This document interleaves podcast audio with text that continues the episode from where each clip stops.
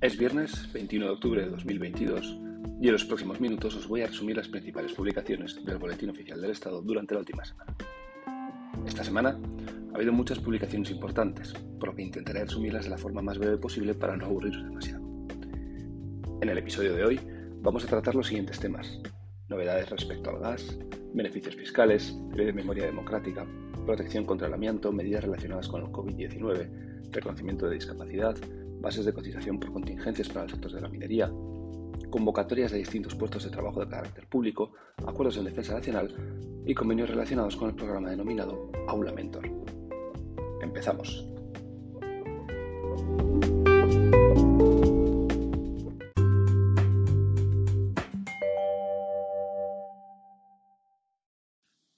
En cuanto al gas, se acuerda que las revisiones del precio de la tarifa de último recurso de gas natural correspondientes a abril, julio y octubre de 2022 y enero, abril, julio y octubre de 2023, se fijará un 15% del incremento máximo del coste de la materia prima. También respecto a este suministro, se publican los nuevos precios de venta antes de impuestos de los gases licuados del petróleo por canalización, aplicables a partir del 18 de octubre. Los precios se venían aplicando desde el pasado 20 de septiembre e hicimos referencia a los mismos en el segundo episodio de nuestro podcast, el resumen semanal del 17 al 23 de septiembre de 2022. Aunque en mi opinión la publicación más importante respecto al gas de esta semana es la aplicación de la nueva tarifa de último recurso de gas natural a las comunidades de propietarios de hogares. Así, desde el 20 de octubre de 2022 y hasta el 31 de diciembre de 2023, se habilita a las comunidades de propietarios a acogerse a la nueva tarifa de último recurso de gas natural, siempre y cuando se cumplan distintas condiciones y requisitos. Es decir, esta aplicación será de carácter temporal y los requisitos son los siguientes. La comunidad de propietarios deberá estar al corriente del pago de todas las obligaciones económicas contraídas con su actual comercializadora, excluyendo aquellas cantidades que estén sujetas a reclamación o discrepancia. Además, las viviendas deberán disponer a 30 de septiembre de 2023 de contadores individuales de calefacción o repartidores de costes, siempre que la instalación térmica no se encuentre extimida de esta obligación por inviabilidad técnica. Deberán haber realizado también, en plazo, la inspección de eficiencia energética con resultado positivo. Por otra parte, la tarifa calculada conforme a esta normativa únicamente se aplicará al consumo facturado que sea menor o igual a la media del mismo periodo de facturación durante los últimos cinco años o los años disponibles en su historial de consumo si este fuera menor. Al resto del consumo se le aplicará el término variable calculado conforme a este apartado, incrementado en un 25%. Es decir, aquellas comunidades que se acojan solo podrán beneficiarse siempre y cuando consuman lo mismo o menos que la media de los últimos cinco años. Por último, en relación con esta novedad, para financiar el déficit previsto hasta el 31 de diciembre de 2023 por aplicación tanto de prórrogas indicadas al inicio de esta exposición como las de las tarifas de las comunidades de propietarios, se aprueba un crédito extraordinario por importe de 3.000 millones de euros. Con la finalidad de que los ciudadanos mejoren la eficiencia energética de sus viviendas, esta semana, en el Boletín Oficial del Estado, se han publicado distintas medidas o beneficios fiscales en relación con las reformas realizadas en las viviendas para mejorar dicha eficiencia energética. Dichas medidas o beneficios, fiscales son los siguientes.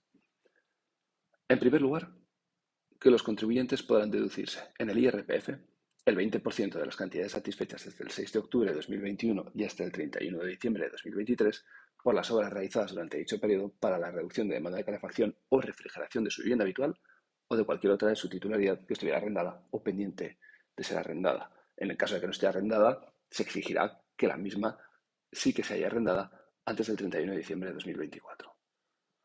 Para aplicar la reducción, se entenderá que se ha reducido la demanda de calefacción o refrigeración de la vivienda cuando se reduzca al menos un 7% la suma de los indicadores de la demanda de calefacción y refrigeración del certificado de eficiencia energética de la vivienda expedido por técnico competente después de la realización de las obras. Es decir, será necesario realizar un certificado de eficiencia energética previo y otro posterior para poder acreditar que se cumplen los requisitos que establece la norma. La base máxima anual de esta reducción será de 5.000 euros. La segunda medida o beneficio fiscal establece que los contribuyentes podrán deducirse el 40% de las cantidades satisfechas en el mismo periodo que hemos indicado antes, es decir, entre el 6 de octubre del 21 y 31 de diciembre del 23, por las obras realizadas durante dicho periodo para la, la, mejora del consumo de energía primaria no renovable de su vivienda habitual o de cualquiera que estuviera arrendada o pendiente de ser arrendada también hasta el 31 de diciembre de 2024. Para la aplicación de la reducción se entenderá que se ha mejorado el consumo de energía primaria no renovable en la vivienda cuando se reduzca en al menos un 30% el indicador de consumo de energía primaria no renovable, o bien se consigue una mejora de la calificación energética de la vivienda para obtener una clase energética A o B, en la misma escala de calificación. Para acreditar todo ello será necesario también un certificado de eficiencia energética. La base máxima anual de esta reducción es de 7.500 euros. Por último, se fija otra medida o beneficio fiscal, que es aquella por la cual los contribuyentes propietarios de viviendas ubicadas en edificios de uso predominante residencial en el que se haya llevado a cabo desde el 6 de octubre de 2021 y hasta el 31 de diciembre de 2024 obras de rehabilitación energética podrán deducirse el 60% de las cantidades satisfechas durante dicho periodo por tales obras. Se considerarán obras de rehabilitación energética del edificio aquellas en las que se obtenga una mejora de eficiencia energética del edificio en el que se ubica la vivienda, debiendo acreditarse con el correspondiente certificado de eficiencia energética, al igual que ocurría en los anteriores, y será necesario una reducción del consumo de energía primaria no renovable de un 30% como mínimo, o bien la mejora de la calificación energética del edificio para obtener una clase energética A o B. La base máxima anual de esta reducción será de 5.000 euros anuales. Aquellas cantidades satisfechas no deducidas por exceder de la base máxima anual de deducción podrán deducirse con el mismo límite en los cuatro ejercicios siguientes sin que en ningún caso la base acumulada de la deducción pueda exceder de 15.000 euros. Esta semana también se ha publicado la denominada Ley de Memoria Democrática. En mi opinión, me parece que para la importancia que se le ha dado a esta ley, se utilizan conceptos muy amplios para definir lo que se consideran víctimas. Así, según esta norma, será víctima cualquier persona, con independencia de su nacionalidad, que haya sufrido, individual o colectivamente, daño físico, moral o psicológico, daños patrimoniales o menoscabo sustancial de sus derechos fundamentales, como consecuencia de acciones u omisiones que constituyan violaciones de las normas internacionales de derechos humanos y del derecho internacional humanitario durante el periodo que abarca desde el inicio de la Guerra Civil Española hasta la entrada en vigor de la Constitución de 1978. Como habréis podido comprobar de esta definición, son conceptos muy amplios y muy vagos que permiten incluir a multitud de personas dentro de dicha definición. Tras dicha definición, se enumeran distintas personas que en todo caso se considerarían víctimas. Ahí sí que es cierto que la norma concreta algo más. Se aprueba la creación de un registro de víctimas y el Banco Estatal de ADN de Víctimas de la Guerra y la Dictadura como una base de datos de ADN de carácter estatal. Además, se fija los días 31 de octubre y 8 de mayo de cada año como días de recuerdo y homenaje a todas las víctimas y como día de recuerdo a los hombres y mujeres que tuvieron que exiliarse respectivamente. Se acuerda la supresión de muchos títulos nobiliarios y grandezas de España concedidos entre 1948 y 1978. También se aprueba la modificación de la denominación del Valle de los Caídos para ser denominado Valle de Cuelgamuros y la denominación tradicional del llamado Panteón de Hombres Ilustres para ser denominado Panteón de España. Por último, esta ley acuerda también la adquisición de la nacionalidad española de determinadas personas que cumplan los requisitos que la misma se fijan. Os indicaba al inicio del episodio que os iba a hablar de la protección contra el amianto. Pues bien, en realidad lo que voy a hablar es de la creación del Fondo de Compensación para las Víctimas del Amianto. Es un fondo adscrito a la Administración General del Estado que actuará como instrumento para la gestión financiera de los recursos económicos a los que se refiere la ley que aprueba su creación. Corresponde al Fondo de Compensación para las Víctimas del Amianto la reparación íntegra de los daños y perjuicios sobre la salud resultantes de una exposición al amianto padecidos por toda persona en su ámbito laboral, doméstico o ambiental en España, así como sus causavientes, es decir, los herederos, en los términos establecidos en la ley indicada. Se establece que personas serán beneficiarias de la reparación por el fondo y el procedimiento para ello. Respecto al COVID-19, se terminan de relajar las medidas de acceso a España, ya que desde hoy se han dejado sin efecto las órdenes que regulaban las medidas de control sanitario y la entrada a España. Además, se ha establecido las características que deben tener los certificados relacionados con el COVID-19, certificados de vacunación, de prueba diagnóstica y de superación de la enfermedad. Por otra parte, con la finalidad de que la evaluación del grado de discapacidad de las personas sea uniforme en todo el territorio del Estado, garantizando con ello la igualdad de condiciones para el acceso de la ciudadanía a los derechos previstos en la legislación, se ha aprobado un Real Decreto por el que se regula el procedimiento para el reconocimiento, declaración y calificación del grado de discapacidad, el establecimiento de los baremos aplicables, así como la determinación de los órganos competentes para ello. En materia de seguridad social, se han publicado las bases de cotización por contingencias comunes en el régimen especial de la seguridad social para la minería del carbón aplicables durante 2022.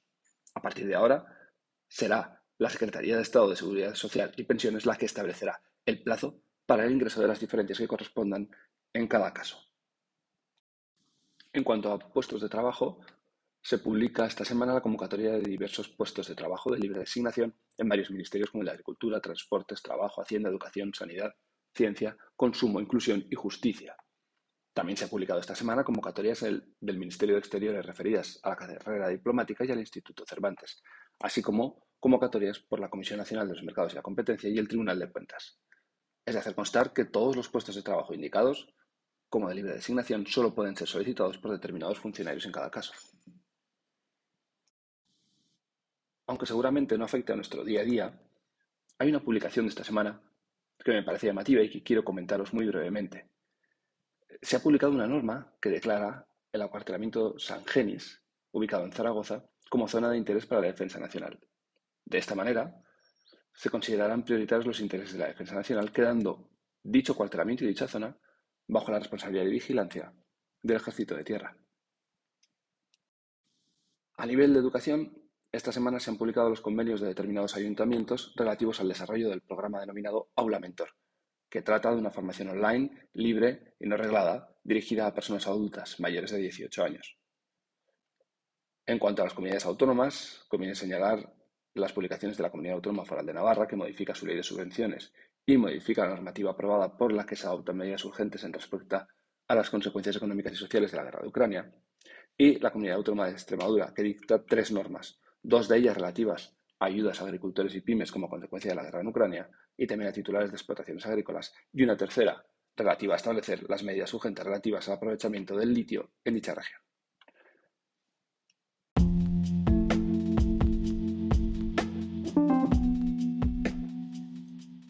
siempre, al finalizar, sabéis que os recuerdo que existen otras muchas publicaciones en el Boletín Oficial del Estado, no solo de puestos de trabajo, sino subastas, notificaciones y edictos judiciales, a los que nunca nos referimos por su extensión y que pueden ser consultados a través de los enlaces del Boletín Oficial del Estado si os interesa.